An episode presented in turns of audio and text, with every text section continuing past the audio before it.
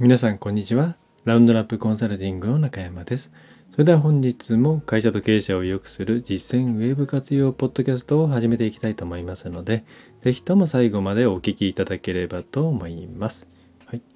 えー、今が10月22日の0時16分ということで、まあ、あとような夜ですね。はい。今週は個人的には、まあ、偶然いろんな予定が重なり重なりでまあ週が始まった時には今週乗り切れるのかなと思いましたけれどもなんとか、えー、なんとか乗り切ったような形でございます。はい。い。ろいろねあのまあほとんど一人でやっているためか時々こういう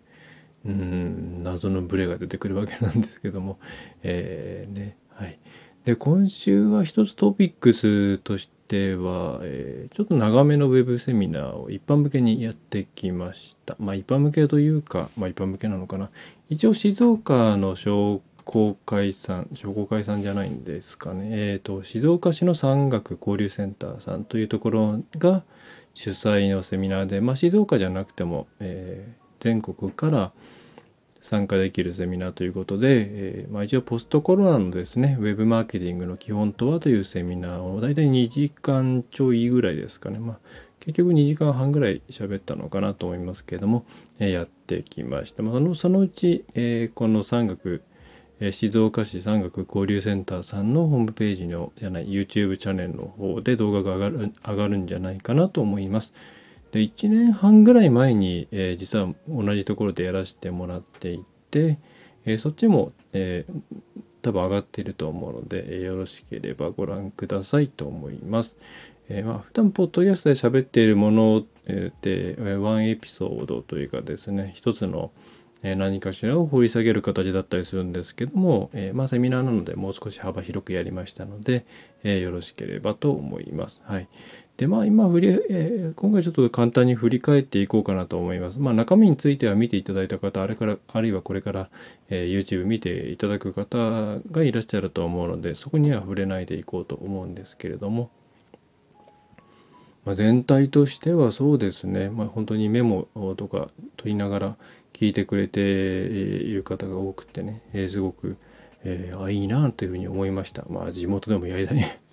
やりたいなと思うんですけど、まあ、なかなかもう、えー、先に埋まっている、えー、ね、やってくれる方がいらっしゃるみたいなんで、え、まあ、他のところで、ね、他の地域でもなんか同じような内容が希望する方がいればお声がけいただければと思います。で、今回はあのポストコロナのと書いたんですけども、まあ、内容としては、まあ、コロナはあくまでその事態を事態をね加速させただけで、まあ、この5年ぐらいですかね、えー、の人のうん変化ですよね。お客さんの変化というものに焦点を当ててえその中で従来のそれまでの10年20年の考え方でやっていてはもう売れないよという内容をお送りしました。一つのテーマとしては、まあ、ウェブで売るんじゃなくてウェブも使って売るっていうふうにウェブの力というものがですねまあどんどん、まあ、正直うん、減っているなというところですね。だからウェブでテクニックで売ろうっていう考え方が、まあ、ほぼほぼ通用しない時代になったなというのがあります。で、まあ、もうちょっと多分、多分これはゆっくり浸透していくはずだったんでしょうけれども、えー、まあ、このコロナ禍という中で、おそらく2、3倍のスピードでそれが進行したんでしょうね。だなぜそれがそう進行したかっていうのは、ちょっと、まあ、ぜひ、えー、実際のセミナーの方を、えー、見ていただければと思うんですけれども、まあ、いろんなことを体験したことによってお客さんの変化が非常に大きかったなというところですね。うん、で、まあ、セミナーでしなかった話をすると今回のこのまあここ5年っていうのは、えー、そうですね5年から10年ぐらいにかけて一気に進んでいった、えー、一つの大きなえー、ウェブ、うんまあ、お客さんと、まあ、売り手と買い手との間の関係性の変化、えー、それの、まあ、第2弾みたいな形がこの5年ぐらいで起きてきたかなという印象ですね。えー、でその最初の、まあ、2005年ちょっとこれもまあ曖昧ですけれども2000年代の初めぐらいから、えー、10年ぐらいかけて進んでいったえー、のが情報の非対称化の解消っていうことなんですよね。でもともとこの情報の非対称化非対情報の非対称性か、えー、っていうのは何かっていうと、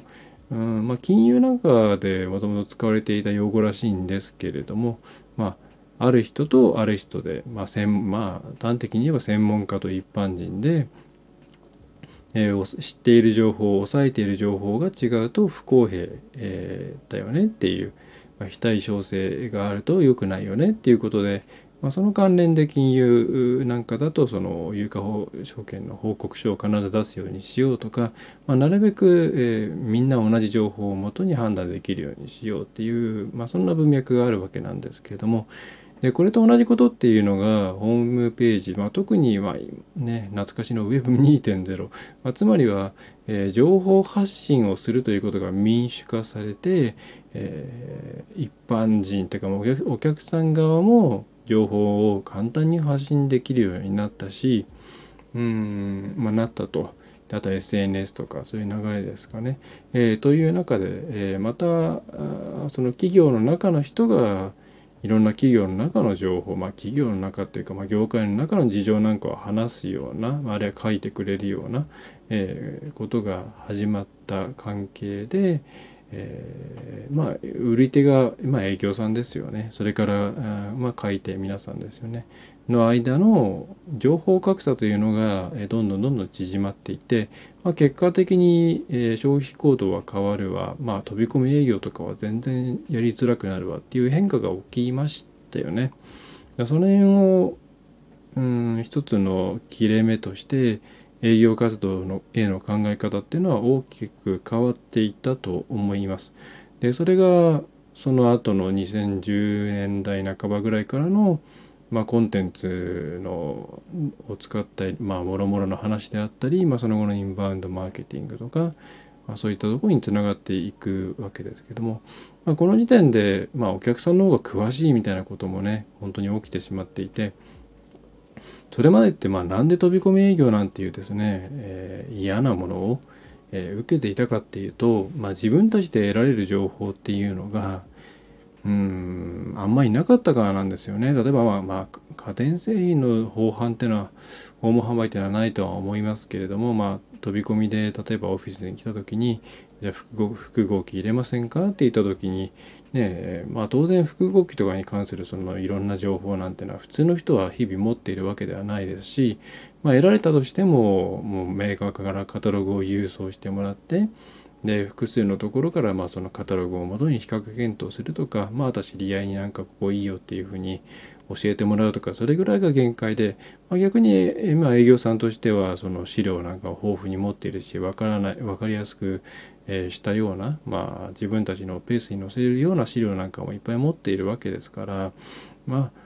そうするとお客さんとしてはまあ聞いてみなきゃ結局分かんないから聞いてみようかっていうことで飛び込みが結構成立したんですよね。うん、でそれはまあいろんな業界でそうだったわけなんですけれども、まあ、それがウェブ上でいろいろな情報を自分たちで検索して手に入れることができるようになってくると、えー、まあ、例えば何かの営業さんが来ても、まあ、うちは今これ間に合ってるなとかえー、この切り口だとこれはあのうちは考える必要ないなみたいなことが事前に分かるようになってしまったのでまあ飛び込みっていうのがかなりやりづらくなったわけなんですね。でこれは別に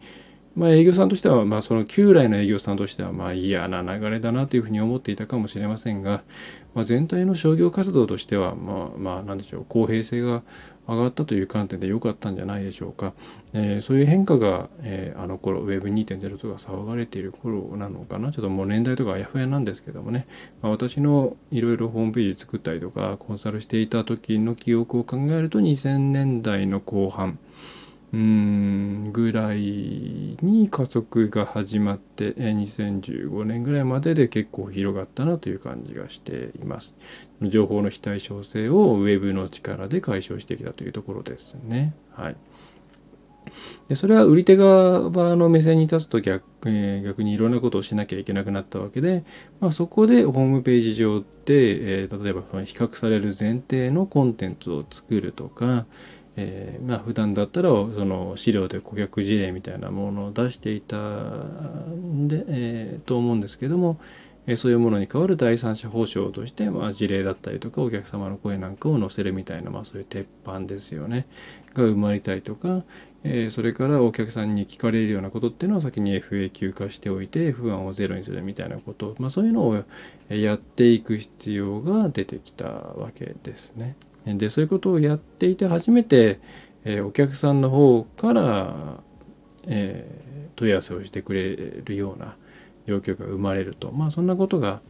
え、求められる時代にあの頃なっていった、まあ、それについていった企業さんが売上を順調に、まあ、売上というか反響を順調に伸ばしていけるたわけなんですよね。はい、でまあずっとそんなのが続いていて、まあ、どこも自分たちの自己開示、まあ、それがどれぐらいのねあのどれぐらい掘り下げているかっていうのは本当バラバラでまあ愛も変わらず、うん、いいんだか悪いんだか判断がつかないほわっとした言葉で自分たちの強みを表現しているような会社もあれば、まあ、きちんとユーザーリサーチをしたりとか数字を取ったりして明確に分かりやすいキャッチコピーとか、えー、ね、ストロングな、まあ、強みなんかを打ち出せていけい,、えー、いるところもあったりと、まあ、バラバラバラバラとしていったんですがでここに来て、ねえー、2000年2000うんあ違うこの5年だから、まあ、2020年代ですかね、まあ、ざっくりと言えばになって今度は、えー、その企業側が喋ってていることそれ自体を、えー、今までは多分フラットか、まあ、やや疑い気味かなぐらいで、えー、聞いていてくれたものが、まあ、ホームページを読んでくれていたりとか、えー、していたものがこの、まあ、5年弱ぐらいで、えー、また大きなパラドックスの変化が起きましてどうなったかというと、基本的に信じないっていう方向に変わったというぐらい考えた方が、ま、いいと思っています。えー、まあ、それはなぜかなぜかっていうと、まあ、これもセミナーのところで話をしたので、えー、まああれですが、まあ、まあ、他のところでも言っているんで、まあ、一番ポイントとなる部分を挙げるとすれば、えー、まあ、前は情報発信が民主化したっていうところが、えー、一つの大きな変化を起こすうんハグなんでしょうねエンジンになったわけなんですけども今回は、えー、お客さん側が、えー、加工することを覚えてしまったっていうところが大きな、えー、エンジンになったなという感じですね。えー、つまり実際に売り手側がどれだけ加工しているか持っているか、えー、あるいは分かりやすくしているかえー、それからいろいろなテクニックを使っているかですよね。えー、そういったことを割といろいろ体験しちゃったんですよねこの数年で。で皆さん、まあ、例えばリモートワークしましたって言ったら、ね、動画で後ろ側をぼかすとか、えー、顔色の悪さをカバーするとかまあ、そういったのって結構難しいことだと思っていたと思うんですけどね。まあまあ、まあ、もうちょっと前から LINE なんかでそういう流れがあったので、えー、比較的年代が低い方々にとっては、まあ、もうちょっと前倒して起きていた事象かもしれませんが、まあ、少なくとももうちょっと上のですね、まあ、23時40とかその人たちにとっては、えー、急速にですねこの数年でいろんな加工を体験できたと思うんですよ。それは写真もあるでしょうし今言ったような Zoom とかの動画みたいなものもなんかアバターとか出すとかですね、えー、まあ今の顔色の話とかあるいは出して持っている商品とかの色合いとかもあなんか意外と簡単に変えられるじゃないかとあとはテレビ的なそのテロップを出すとかですねそういうものも編集ソフトで結構ですね簡単にできちゃったりするわけなんですよね。まあそれのあだ花として怪しい商品がまるでテレビに紹介された風の、え画像にして、えお客さんを釣るみたいなことも、まあ、出てきてしまっているわけではあるんですけども、まあ、そういうのはさておき、えそういった加工を一旦自分たちで体験してしまうと一気にですね皆さんの情報に対してもう疑念が浮かんでくるわけですね。えー、つまりは、えー、なんかすごくいい情報いい写真だなとかあるいはいいことを言っているなというふうに、まあ、それまでは感じていたんですけどもあれねそれが今はですね多分素直に受け取ってくれないと思うんですよ。うんこれってなんか気持ち的に持ってるんじゃないのとかいろいろテクニック使ってるんじゃないのとかそれからこの写真ってなんか綺麗すぎるよなっていうか素材か素材ってなんかそれって中のものを人を出せないっていうなんか後ろめたい理由があるんじゃないのとか出たいと思うような社員さんがいないんじゃないのとか、えそういうふうに受け取ってしまうのがまあ受け取ってしまうようになったっていうのがこの数年の変化だと思うんですね。まあ、もちろんそのもともと疑ってたよっていう方もいればいまあ、未だにあそんなに変わったかしらっていう方もまあいろいろいるとは思うんですけれどもただまあ私の肌感覚としてもあとはまあいろいろ周りの意見聞いたとしても、まあ、ここ数年で随分ちょっと気持ち変わったよねっていうねテレビ見る時も気持ち変わった変わったなみたいな話がありますしえ動画なんかも CM みたいな動画っていうのはなんか意外と逆に信じられなくなったなみたいな、えー、いろんなそういう、えー、企業が出している情報に対しての目線が変わってきているんですよね。はい、で、まあ、これが非常に大きな変化で、えー、まあ端的に言えば本当にテクニックが通用しなくなっちゃったっていう、まあ、通用しなくなっちゃったというか、えー、使った時点ですごいマイナスのところから、えー、始まるよっていう状況になっちゃったんですよね。うん、でまあそういうまあここもいろいろごちゃごちゃした話はあるんですけどもまあそういうふうになってしまったんですよ。で皆さんもいろんなニュースを読んだりとか他の人の意見を聞いたりとか SNS でのいろんなものを見た時に昔よりなんかいろいろ疑うようになってませんかっていう。ね、テレビ見た時にも、うん、これ本当かなみたいに思っていませんかっていう昔もうちょっと素直に見てませんでしたっていうところを思い返していただきたいんですよね。うん、でまあ大なり小なり、まあ、今の時点の方がいろんなものを、うん、まずちょっと疑うところから入って見ていると思います。はい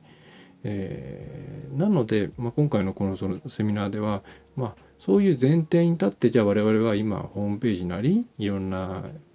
ウェブマーケティング全般についてどういうことを具体的にしていかなければいけないのか何を直していかなければいけないのかっていうことをお話をさせてさせていただいた感じですね。うん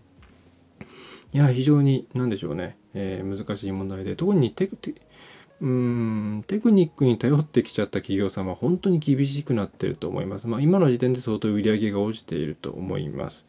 だテクニックっていうのはその見せ方のテクニック、ウェブマーケティングとか、まあ、SEO は何でもそうですけども、こういうふうに見せたらいいよとか、こういうふうにやっとくと鉄板だよみたいなものが通用しなくなってるっていうこともありますし、まあ、あとはそのいわゆる営業心理学的なものですよね。まあ、勝ち、さじゃないですけども、えー、そういうのも本当に効かなくなってきている。えー、例えばそうですね、よく言われた、まあ、一番有名なのはこれかな、えー、偏方性の原理とか、えー、なんかしてあげると相手はそれに対してお返しをしたくなるみたいなものもですね、まあ、今の人は割とですね、まあ、鬱陶しいで終わってしまったりなんかキモいで終わってしまったりするような状況になっちゃっていて、えー、昔ながらのそういうやり方っていうのが、まあ、比較的上の年代の人には通じるけれども、まあ、これからの消費者となるような人たちにとってはですね、まあ、はっきり言って、え逆効果になってしまうようなケースも多くなっているんですよね。でそれから単純接触効果とか、まあ、いっぱい接触した方がいいですよみたいなものも営業心理学であったと思うんですですけどもまあこれもですね同じように、えー、ねまあ、むしろしつこいと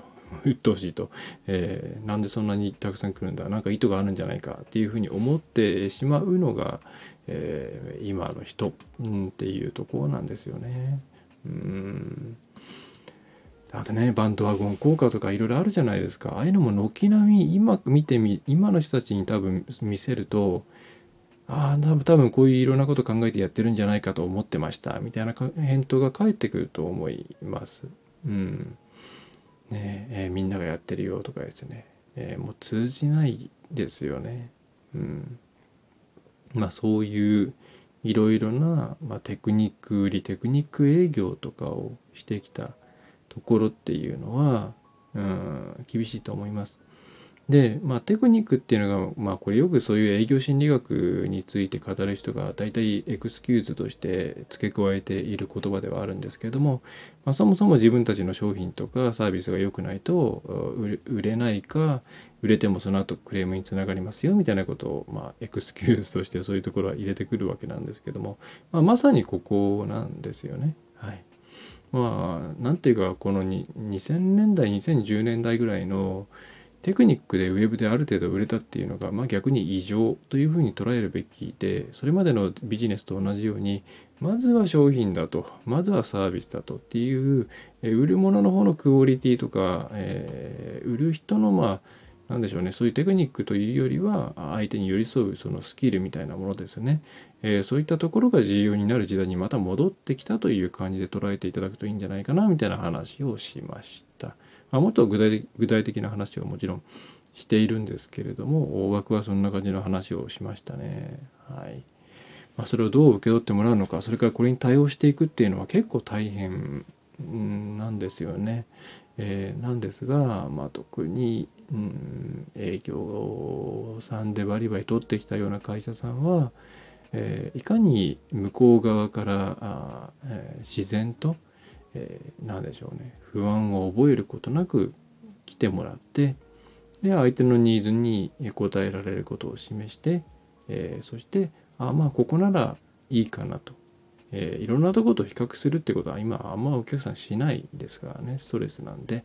えー、あここだったら自分に対しても周りに対しても言い訳ができるようなっていうような、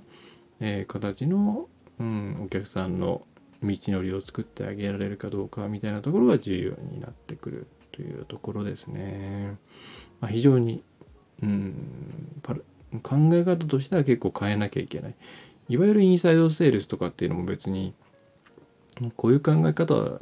というわけではないですからね。インサイドセールスってあのシンプルにこちら側から、えー、そのなんでしょうね。えー、まあまあまあまあ社内から外側に対してのインバウンド営業ですから、うん、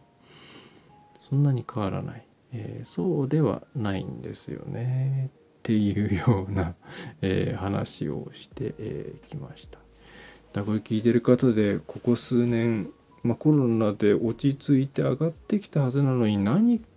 だかそんなに回復していないなとか。来るお客さんのまあ商商談率はあんま変わらんかもしれないけどその先の制約率上がらないなっていう方なんかは特にお客さんの方で起きている心理的な考え方の変化を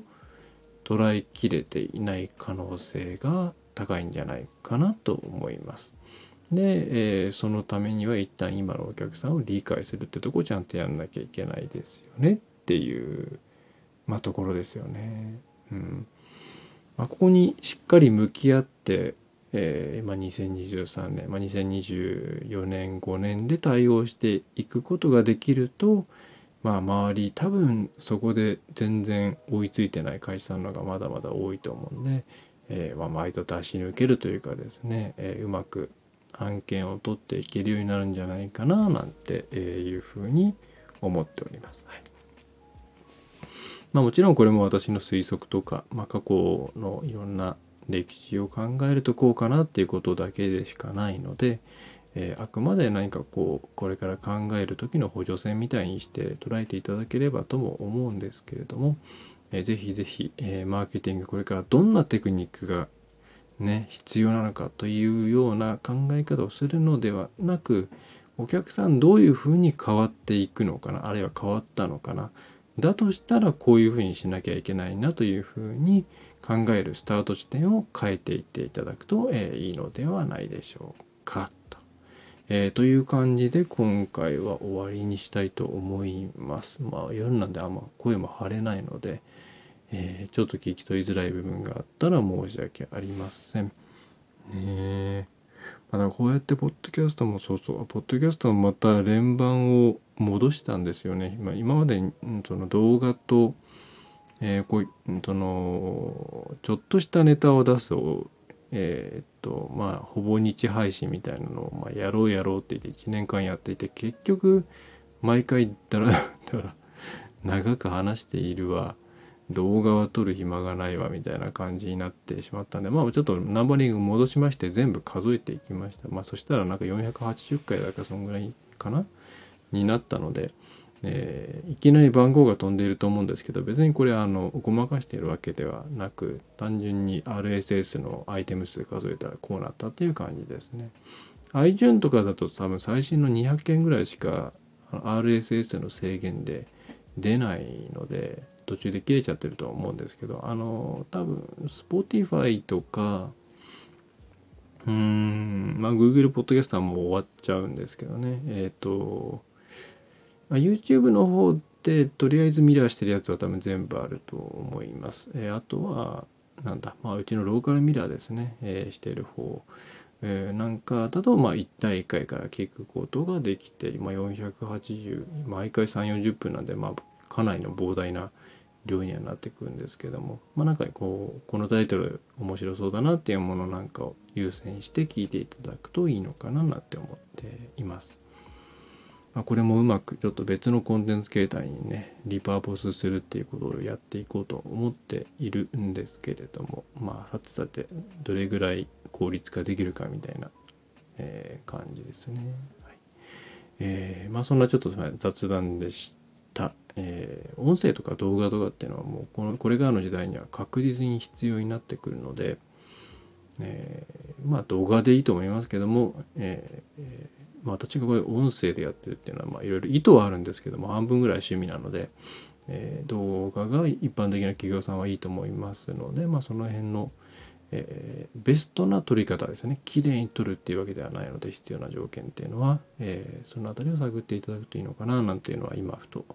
えー、お伝えしたいこととして思いました。はいえーまあ、ちょっと話取れましたが、まあ、そんな感じですね。はい。えー、ぜひ、まあ、もしお悩みのことがあれば、えー、お問い合わせとかですね、ご相談いただければと思います。コンサルの方は、ちょっと一番下のライトプランがちょっと厳しいかな、ま、これ以上増やせないかもしれないみたいな感じになっているので、えー、お早めにお問い合わせください。で上のプランに関しては、まあ、もうちょっと、ね、柔軟にやれるかなと思っています。で一番上の、えーとまあ、結構がっつり入る方はちょっともう無理 無理なので、えー、ご希望の方はちょっとあのお待ちいただく形になります。えー、ホームページの方は時給さえ考えていただければ、えー、っと、うん、まあ大丈夫だと思います。はい、コンサルティングしながらの一緒に考えて一緒に育てるホームページですね、えー、作りなんかをやっています。はいえー、そんな感じですかね。まあ、あと、えー、最近お客さんから多いので、えー、一応ここでも申し上げておくと、まあ、例のあの昔の Google Analytics の方がまあ消えてしまう皆さん GA4 っていうのに移ったと思うんですけれども、まあ、でも今までのまあユニバーサルアナリティクス、まあ、GA3 って呼ばれたり、まあ、昔の Google アナリティクスですね、まあ、皆さんが使い慣れていた使いやすい Google アナリティクス、まあ、あれがまあ今 Google そのデータが取れないっていう状態になっていると思うんですけど、これがまあ来年の7月にはですね、まあ、おそらく、えー、全く見られなくなるという状況になります。まあ、なので、えーまあ、いろんなやり方があるんですけれども、まあ、データバックアップするだけとかそのまあビッグクエリーとかですね、まあ、そういったものに読み込ませて自社でうまく、まあ、データを出せるようにするとか、まあ、いろいろあるんですけどでうちの方ではちょっと別のオープンソースのですね、えー、アクセス解析ソフトにインポートするっていう形で、まあ、ほぼほぼ、えっ、と、そのデータちょっとしたデータしか見られないとかではなくて、えー、ほぼほぼユニバーサルアナリティクスと同じような感じでデータが取れるっていう仕組みでの、えー、まあ、消える前にバックアップで、まあ、比較もですね、えー、前と同じように、まあ、ほぼほぼ前と同じようにできるっていうような、え、ちょっとやり方を、まあ、一応固めましたので、えー、順番にちょっとお客さんの方優先で、えー、いろいろご依頼があった分をやっていってるんですけども、えー、ちょっとああのご興味がある方はご連絡いただければと思います。まあ、ね、これ API の制限があるんであのそんなにいっぱいできないんですよねちょっとね、はいえー、申し訳ないです。はい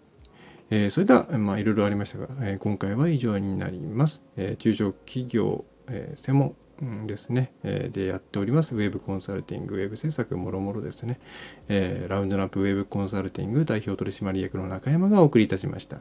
えー、なんだ。えー、また次回もよろしくお願いいたします。